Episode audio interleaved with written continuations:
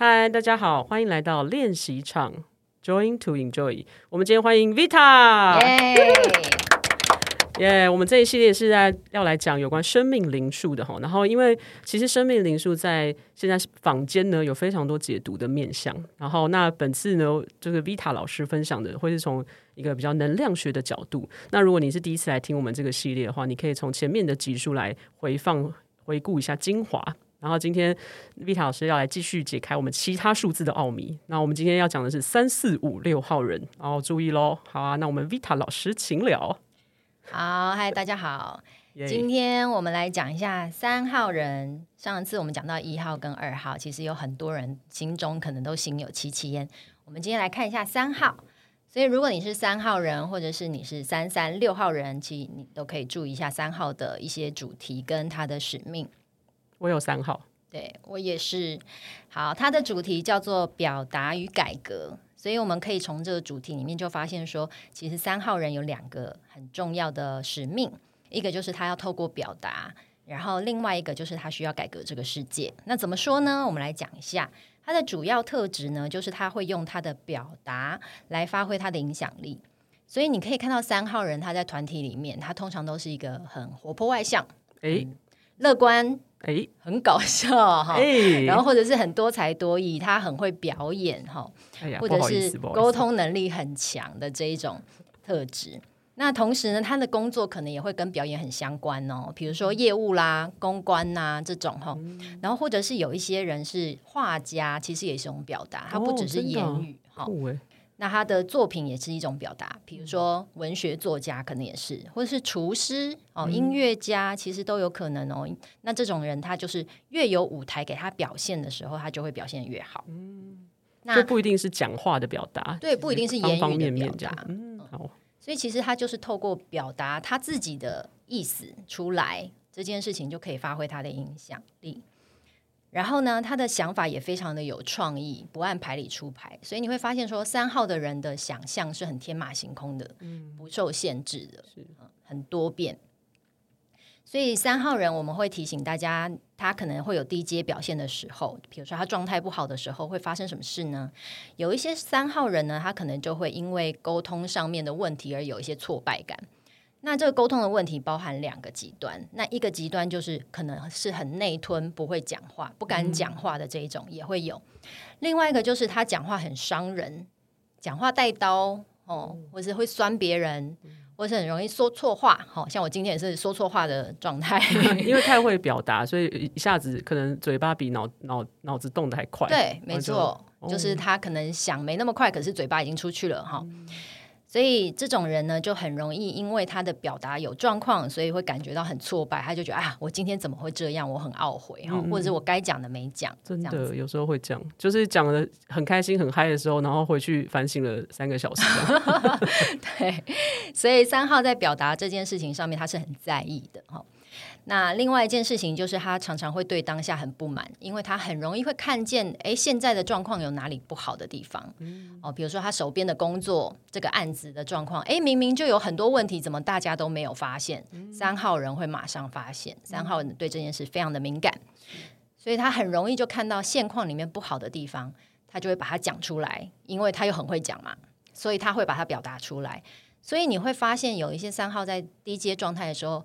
会比较变成爱挑剔，或者是很爱抱怨，或者是很很爱批判，但这其实不是他的错，而是说他比别人更早一步会看到这这些问题所在，他会早一点发现哈。所以对三号人来说，他就很常会被误会说，哎，你这个人怎么那么难相处？是因为他很常在挑剔或者是抱怨别别的事情哈。嗯，那同时因为三号人他很想要求新求变。他的脑子很快，他想要每一件事都想要试试看，嗯，所以变成很多事都变三分钟热度。那这也是因为他多才多艺的关系，嗯、他每件事都想试，所以他多才多艺。但是就变成很多事情他没有办法一门深入的去做，嗯，所以有时候三号人就会只重视表面功夫哦，我今天要把自己弄得好好的、漂漂亮亮的，可是我的底气还不够，这个时候就会有一点状况。嗯，我也帮那个 Vita 老师补充一下，就是如果你是第一次听我们节目的，就是老师这边讲到的高中低阶的这个概念呢，它比较像是一个流动感的，就是说它可能不是呃说你用你现在在处于低阶，你接下来修炼就会变到高阶，而是有也有可能你在生活当中，你在工作上可能是高阶的展现，然后你回到家里跟很亲近的人相处的时候，会展现出另外一面。对，所以这些等于是呃，我们接下来在听的时候呢，每一号人都可以来想想看自己什么时候可能会出现高阶或低阶的状态，然后用生命灵数来提醒自己，是吗？对。嗯所以每个人都在不同的时候，你可以提醒自己，现在是处于高阶还是中阶还是低阶的状态。像我自己啊，三号人嘛，然后你刚才说到挑剔，我就很有感觉。但是我是用在一个很有趣的地方，是每次我在，比如说现在有很多共享机车或租车这样，然后我一用上，一开始他们就是很难用，刚 APP 刚建好时候，对，很多需要。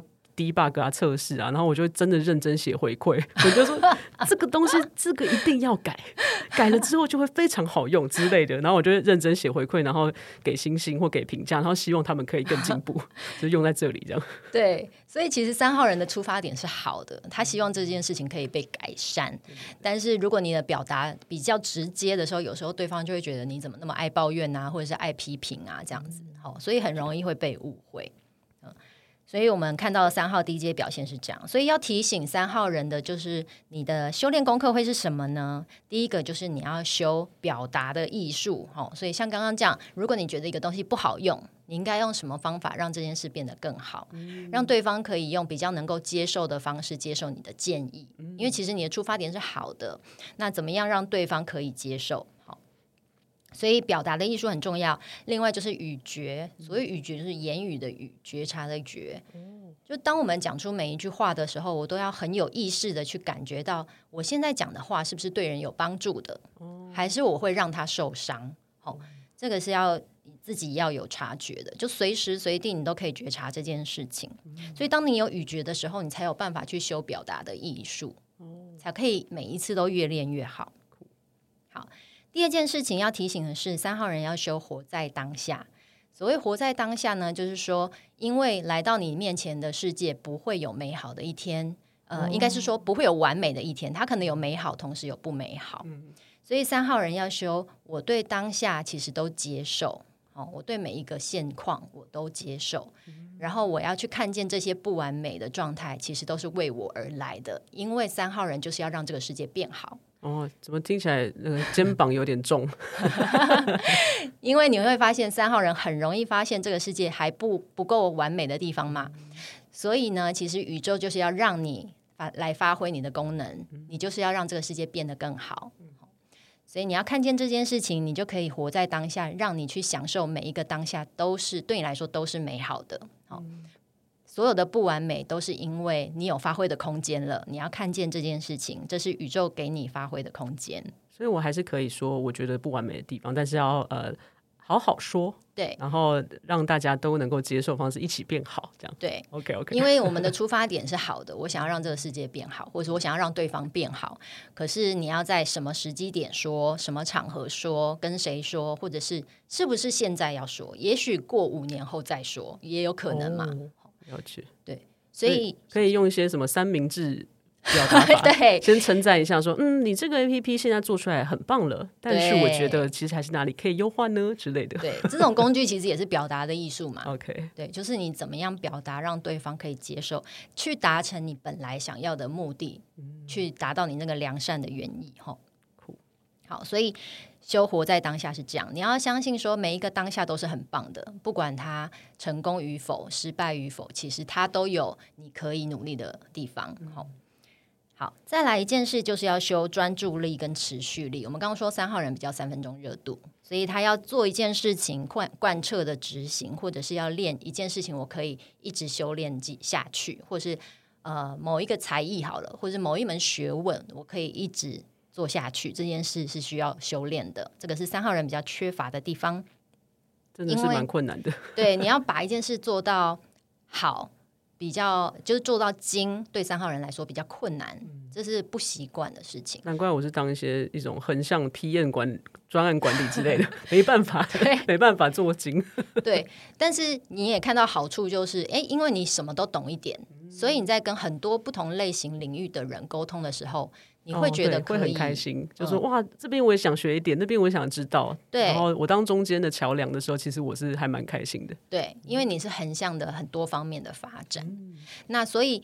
以这样子来说，其实，在 PM 这个工作上，你就可以贯彻的执行你 PM 的这个角色哦，他的专业性是什么？所以就蛮有走在三号的这个本本质特质上面。对，他不是要说你一定要找一门学问去专精，不一定，你也可以从你的像 PM，其实它也是一个专业，嗯，你可以从这个专业上面，我贯彻的去执行，我一直长久的去深耕在这个工作领域上，其实是可以的。嗯，那等于是你要给自己一个呃鼓励，或者是提醒说。我要把这一个专业做到很好，所以在修炼过后的三号人呢，因为他已经有这个持续力，他不会什么事都沾一点哈。他有当有持续力的时候，他做很多事情就比较容易起来。所以他在高阶状态的时候，他就可以一方面是他的表达就可以很有建设性，而且他可以帮助很多人提升，因为他的表达比别人更有影响力。他讲一句话胜过别人十句话。那另外一件事，我们刚刚说它的主题叫表达与改革，所以另外一件事就是改革。我们刚刚说三号人很容易看到现况不满的地方，所以他很容易看到哪里可以更好。哦，别人觉得诶已经不错啦，已经八十分啦，他就发现我可以让他变一百二十分。嗯，所以三号人有让世界进步的力量，然后同时呢，他也是有一非常有创意。我们刚刚说他不按牌理出牌。所以他的想象是没有受限的，他不会只做到一百分，他会用其他的方法让他做到一百二十分。好，所以他是很有创意的，他很有优化的创造力。所以回到上一集，我们说一号他有无中生有的能力，哦，他可以无中生有的去创造某些事情。那如果他搭配了三号，就是优化的能力，把现有的东西变得更厉害、更美好、更有趣。哦，这种就是三号跟一号的创造力的差别。好，所以三号我们给他一个天命的角色，叫做创造改革的演说家。也就是说，他透过他的演说，或者是透过他的表演，可以让这个世界变得更美好。嗯，这个是三号人主要的特质。好喽，接下来我们来聊四号人。好。四号人，如果你是四号，或者是二二四，或者是有少数人是四四八，你都可以注意一下四号的特质是什么，因为跟你的主要的决策或者是特质很有关系。它的主题叫做稳定与程序。好，所以你可以想象四号人就是一个非常安定的存在。好，所以他的所有思考都会以安全为出发，他很能够风险控管。所以你会发现四号人呢，他做事非常的负责任，很务实，脚踏实地，不会有差错。凡事呢，他都非常的谨慎，然后规划的细节也非常的到位、周到。哈，他会想象所有的可能性之后，把所有的后路都安排好，然后做好所有的万全准备跟备案。另外就是他的分析计算能力很强，然后所以你会觉得他很厉害。很会算，然后又很会呃分析事情，然后又可以把事情做到滴水不漏这种，所以你会觉得他非常稳定跟可靠，事情交给他就是完全放心。哦，这种人在工作上就很适合你把一件很复杂的事情交给他，他就会把它全部都包好哈。所以比如说我们有一些工作是资讯安全。或者是网页流程规划这种很需要细节的，超适合。对，或是财务会计，或者是有一些工程师，他需要知道我的工程，我的呃城市设计怎么样才会没有 bug，嗯，才会让大家流程不会歪掉，不会出错。这种，或者是有很多专业证照资格的工作，其实都很适合四号人去执行。那就要看你的兴趣是什么，然后再搭配你其他的呃生命数字来综合看。但是总归来说，四号这个特质很适合这一个类型的工作。嗯，好，所以四号人在低阶表现的时候会怎么样呢？就是因为四号人一切都要以安全为出发，其实来自于他天生有一个很强烈的不安，他比较缺乏安全感。好，所以他通常呢会比较胆小，或者是比较犹豫不决，没办法跨出第一步。然后很比较龟毛啦，小心眼呐，或者是他很容易会算计别人，嗯，因为他会处处怀疑别人，他会怕别人来害他。哦、他对自己的安全控管很高阶的时候，就会太担心，然后就诶，这个人会不会怎样？从后面踹我一脚这样。对，所以他自那个天生的不安会引导他往这个方向走。然后有时候他就因为自我设限太多而错失了良机，所以也可能会因为这样容易放弃。好，我们可以想象，可能这个人可能就是，比如说出去玩的时候，现在虽然我们很少旅游，但是你可能出国玩之前，你可能会规划很多事情嘛。你可能会想说，哦，我旅馆要住哪里啊？我机票要买什么啊？等等等，然后我钱要去哪里换？什么的，这种人他就是规划的很细，可是他最后没有出发，就是有点像这样，就是太规规划太细，然后导致于自己更害怕，那种会不会到底到时候怎么样了？然后就是终止计划这样，可是其实已经拉了一个很大 Excel 表了。对，可有可能啊。对，我们想说他极端的情况，比喻来说，可能就是这样。哦他就比较跨不出去那一步，不敢去。但如果真的要出去玩的话，我还蛮想要找一个这样的朋友，但他不要走到极端，然后他帮我把行程都排好了，对，而且各种备案，比如说，哎，如果待会呃，比如说我们呃走冰岛，然后他可能就会想说，万一车子路上抛锚之后，他也会有一个备案，没错，马上可以打什么电话这样子，没错，他就会把所有的后路都想好，太棒了。所以这跟这种人一起共事就是非常的安心。如果他在状态好的时候。好那所以给四号人的提醒的修炼功课呢，就是因为很需要安全感的人哈，所以我们这里也会用运用一个能量学里面提到的一个很普遍的法则，叫做种子理论。意思就是说，当你想要什么的时候，你必须要先给出什么。哦，举例来说，我很想要幸福的时候，其实你你要怎么得到幸福？它的源头是我要先给别人幸福。我自己才会回馈到我身上哈。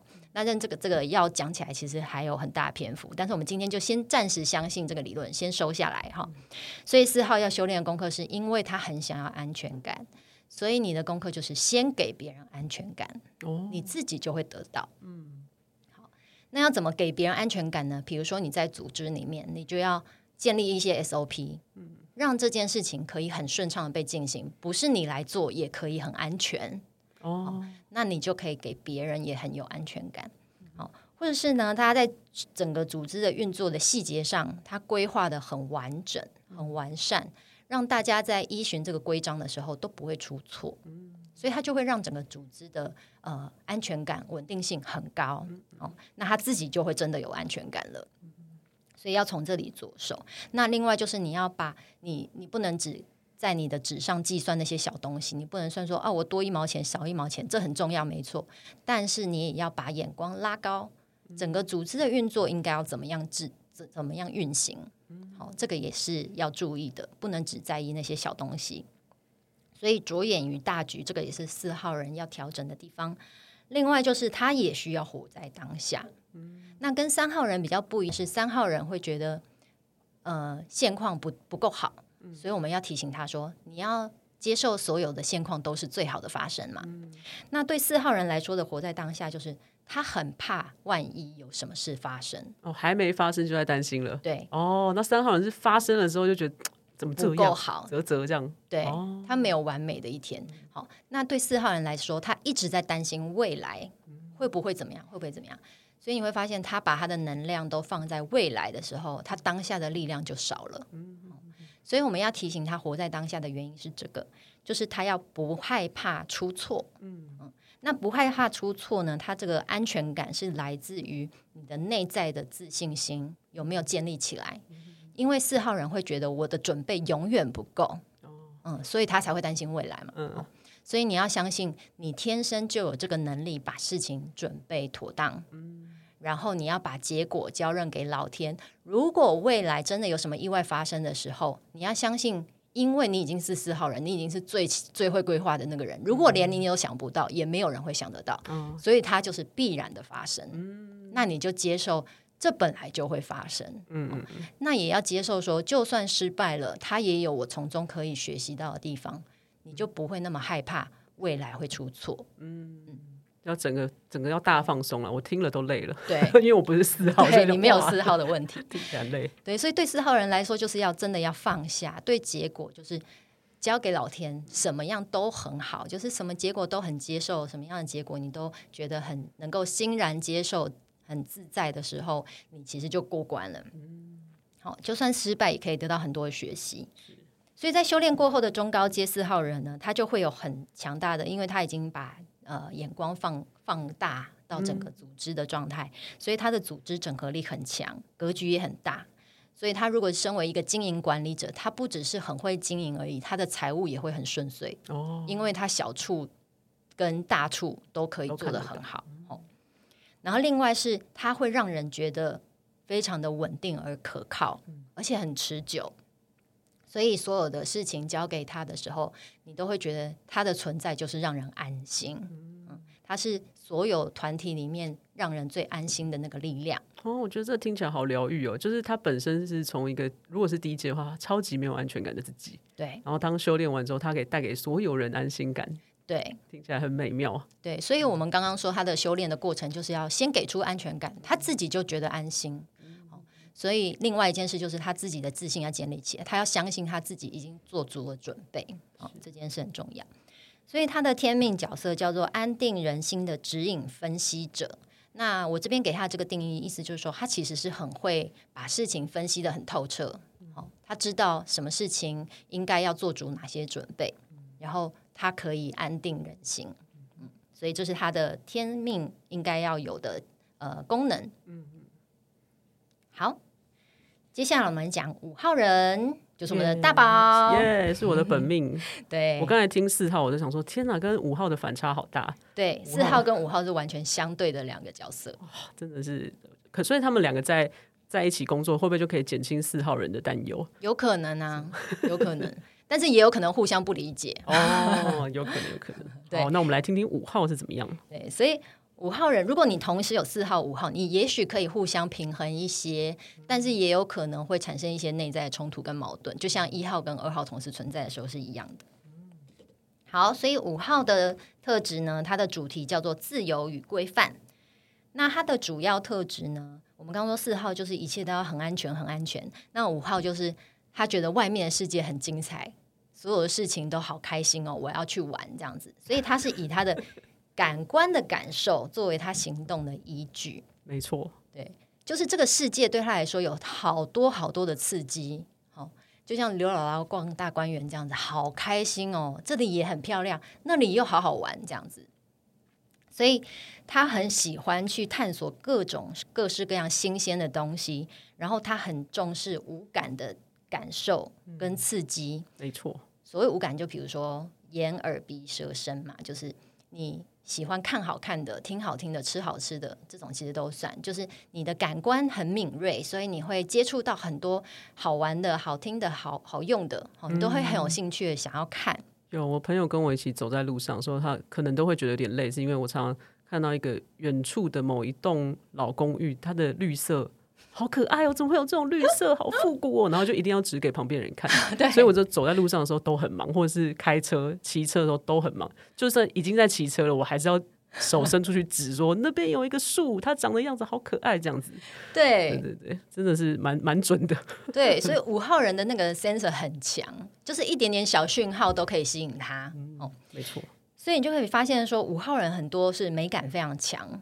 哦，嗯。所以他的也是很多才多艺的，跟三号有点像，好，但是三号是因为我我觉得，嗯、呃，我我我有点喜新厌旧了。我这个玩完以后，哦，哦，我吉他学完以后，好像 有点无聊，我再学一个打鼓好了。哎、嗯，好像又又又有点无聊，我再学个别的哈。但是五号人是打鼓也很好玩，哦，吉他也很好玩，啊，小提琴也很好玩，这样子哈，他就会被很多东西吸引，所以他们的心态有点不一样。所以你会发现说，他在团体里面，他是一个很有趣的人。好，多才多艺，然后很受欢迎，而且他很喜欢交朋友，因为每个朋友对他来说都很新鲜，嗯，很有趣。好，所以通常呢，这种人就是公关能力很强，或者是我们看到很多的 top sales 也是这一种类型的。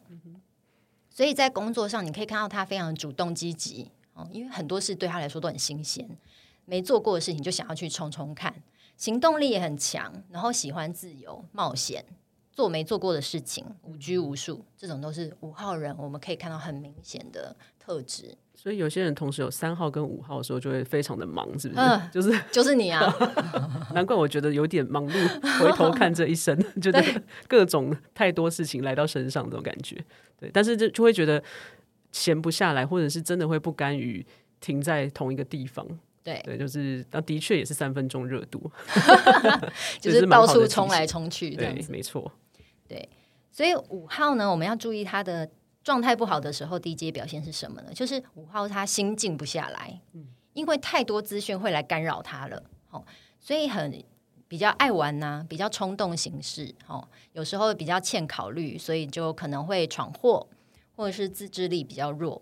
同时，他也比较害怕承诺，因为他一件事做不久嘛，所以他就会很害怕。我一定要承诺你，我们要一生一世在一起做这件事情，哈，比较难。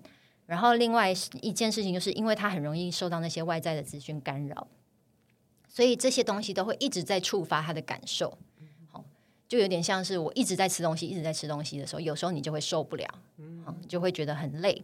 所以，那因为这些资讯太混乱、太多，在你的脑中一直在呃。讲话的时候，你就会觉得我好像开始，好像做这个也也觉得不行，做那个也不行，就是担心很多哈，然后而辛苦。像我自己的爸爸也是五号人，所以你看前一阵子这个疫情起起伏伏的时候，他就会每天看那些新闻的时候，让自己弄得很紧张。嗯。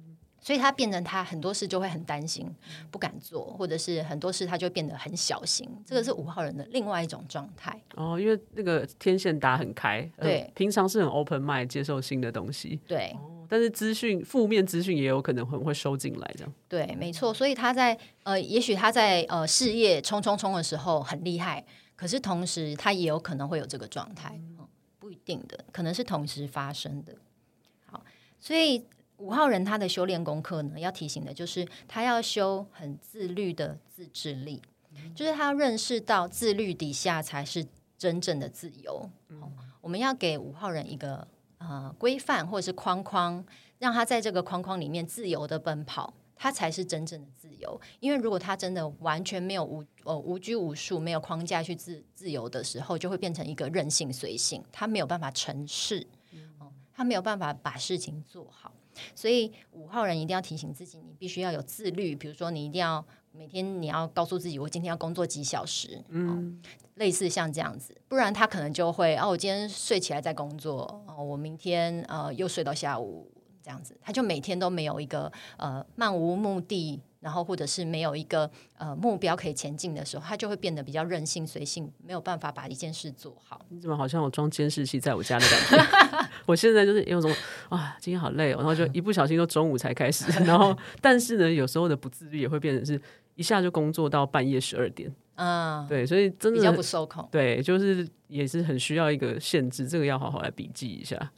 好，那另外一个就是还有一个呃方法，就是你可以跟一群人一起守守住一个承诺，因为五号人很害怕下承诺，嗯，所以这个时候你可以找一些志同道合的人，跟你有共同目标的人来做共同的承诺这件事情。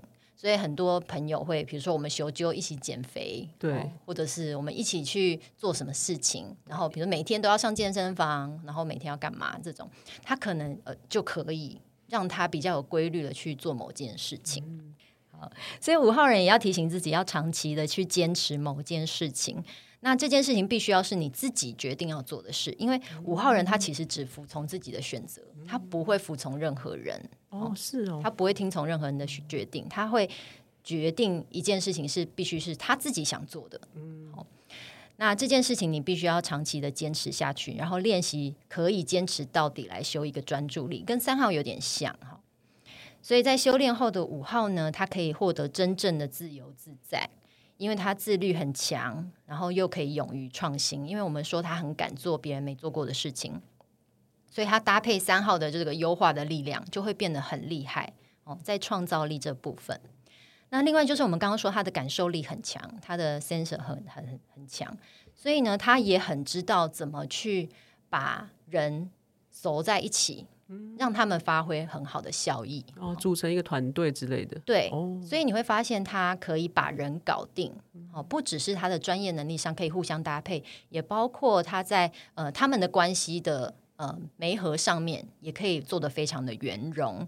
所以我们说，为什么很多 top sales 或者是公关的人才，他很可能就会有五号特质，就是因为这样。好，另外就是因为他可以专注把一件事做到底的时候呢，他的定性就会起来。所以当他的定性起来的时候，他感受力很强。这两件事同时加总起来呢，会让他有一个心诚心想事成的祈祷力。哇，天哪，也太棒了吧！对，所以他做很多事情很容易成功。那前提就是必须要是你除了感受力很强以外，你做一件事也可以贯彻的执行。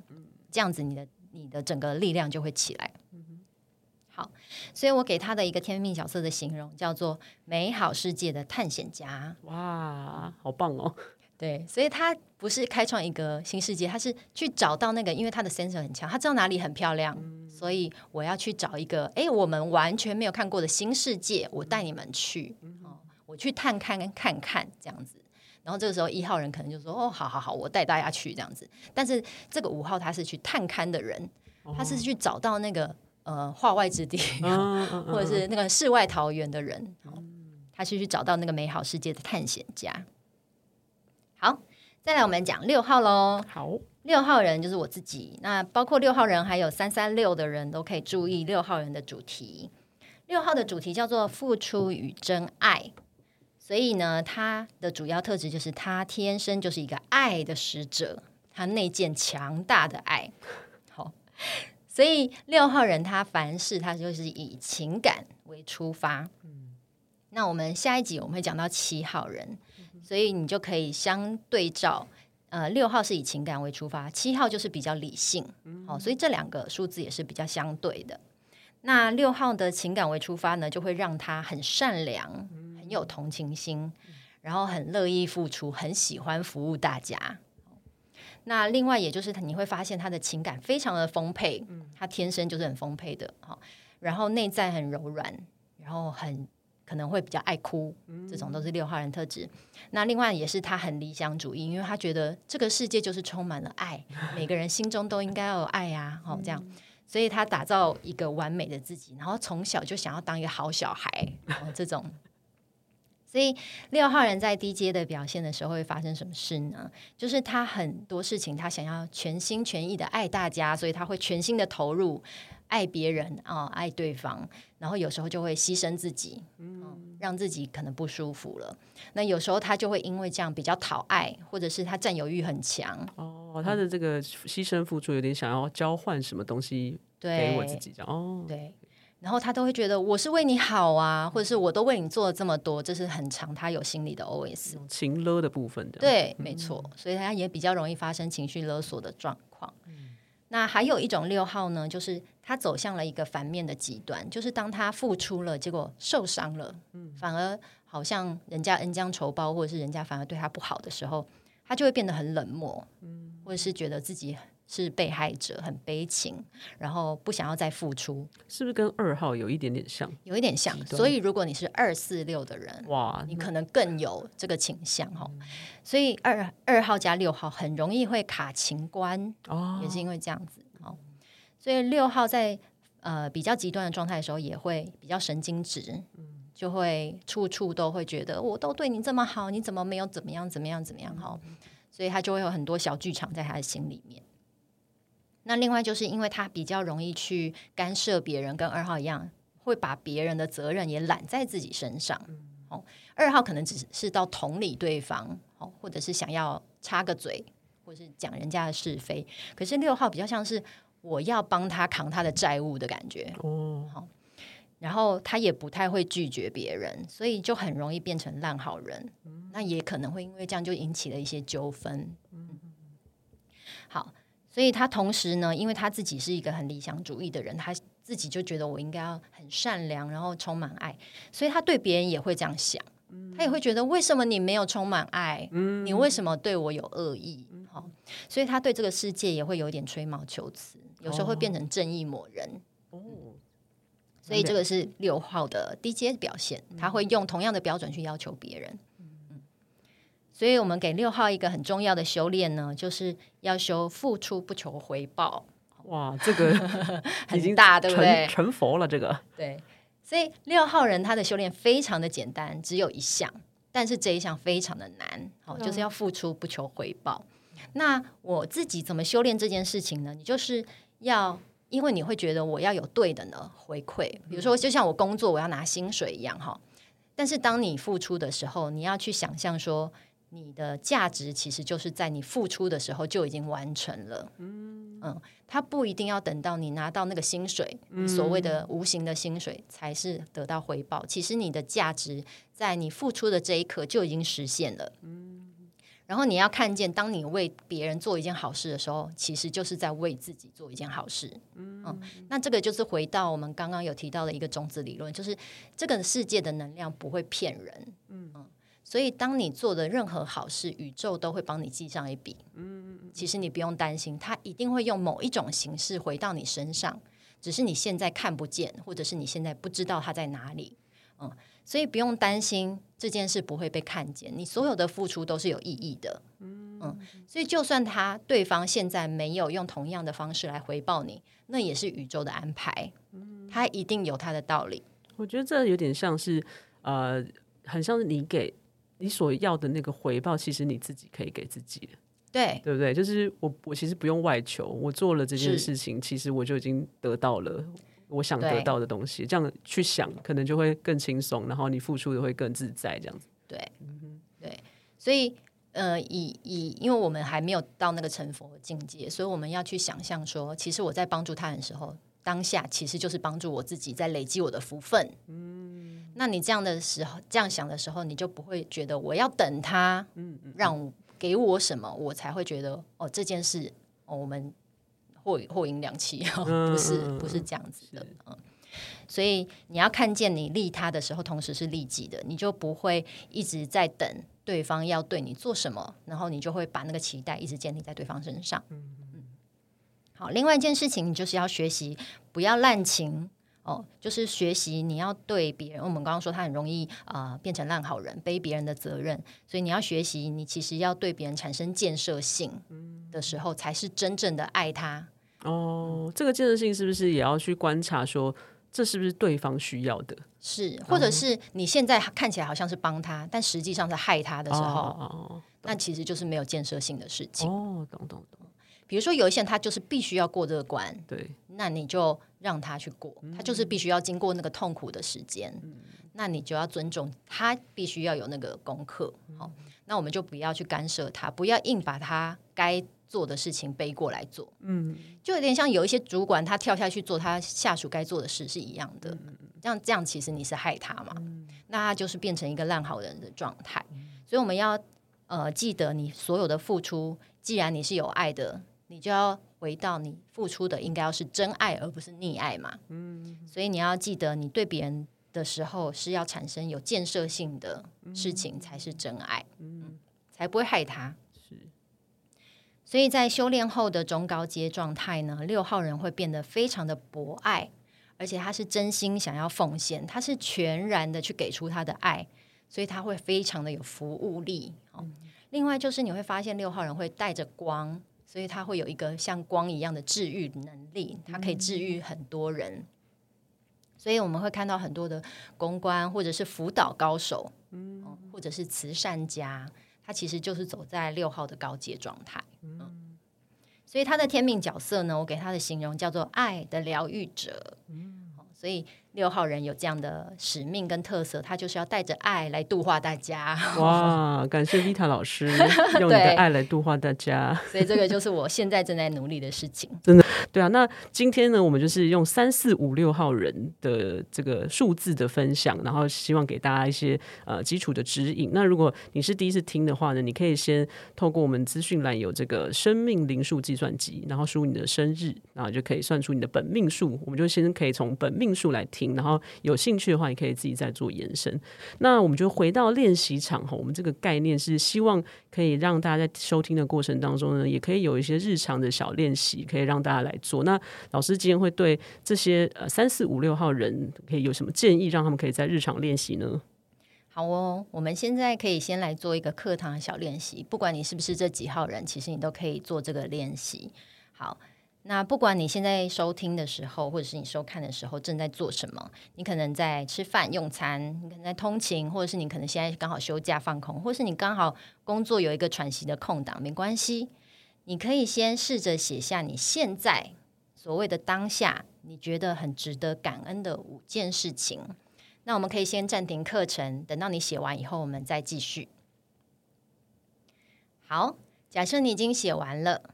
那你可以回想、感受一下，刚才你对这个当下的感受是不是很敏锐呢？那有一些人可能很快就可以写出五件事情，那可能有一些人要想一下，也有可能完全写不出来，但是都没有关系。那你只要去感受你现在的状态是什么就好。那这个练习其实要我们呃去试着感觉什么是活在当下，就是你去感觉你现在当下有什么东西正在呃让你体验着哈。你正在做的事情呢，有什么事情是很棒的体验，正在你的身边围绕着你，包括你可能正在享用的餐点的味道，或者是你刚好走在路上，那个风吹过你的皮肤的那个触感是什么？或者是你很感恩哦，我刚好今天有一个很充足的时间可以疗愈我自己，或者是甚至你的每个呼吸很顺畅的时候，你都觉得很感恩。好，所以最终呢，我们都希望说，我每一个当下的感受都不是囫囵吞枣的去略过的。好，其实你的每一秒，你都可以更有品质的、更高频率的去感受它。你可以好好的去享受，或者是咀嚼你的生活的每一秒。那这个时候，你会发现，你可以练习到你秒秒感恩，每一刻你都觉得我现在很美好。嗯，所以刚刚的练习是这样。那你一开始可能会觉得很奇怪，或者是很不习惯，但是这件事很值得练习。哦，它不一定要是你每天都练，但是你可以把它当做一个，有时候想起来的时候，你就练一下。好。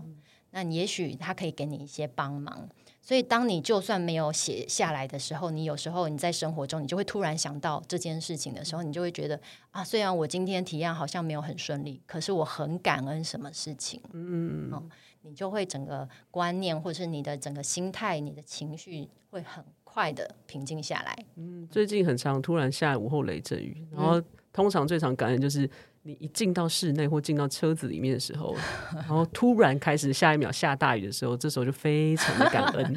对，所以很多小事情都很值得感恩呢、啊。真的，我觉得今天也非常的感恩，Vita 老师带来这么疗愈的三四五六号人他们的生命灵数的一些指引。